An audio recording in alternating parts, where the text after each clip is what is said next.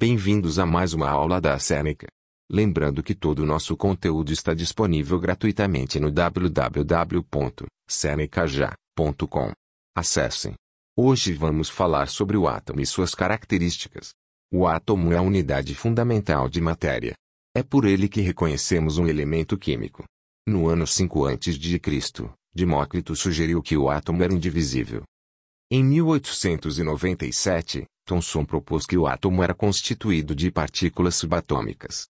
Em 1911, Rutherford concluiu que, em vez de maciço, o átomo era formado por um núcleo positivo e um entorno negativo. Quais são as partículas subatômicas? Prótons têm com carga positiva e são localizados no núcleo do átomo. Nêutrons têm carga neutra, e também são localizados no núcleo do átomo.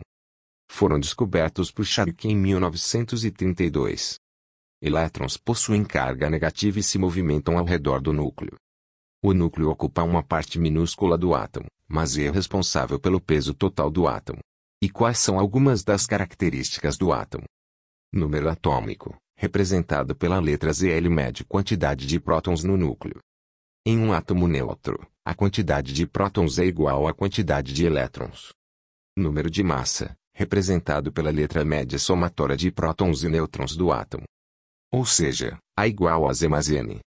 A eletrosfera é o local do átomo com maior probabilidade de se encontrar elétrons. Também é chamada de nuvem eletrônica ou densidade eletrônica. Íons são átomos não neutros, que perderam ou receberam elétrons. Um átomo se torna um ânion quando recebe um elétron. Um átomo se torna um cátion quando perde um elétron.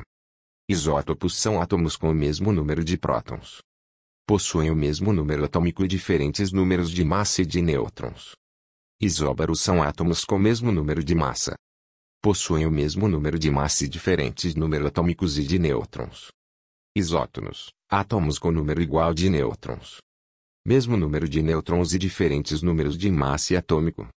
Isoeletrônicos, átomos com número de elétrons iguais.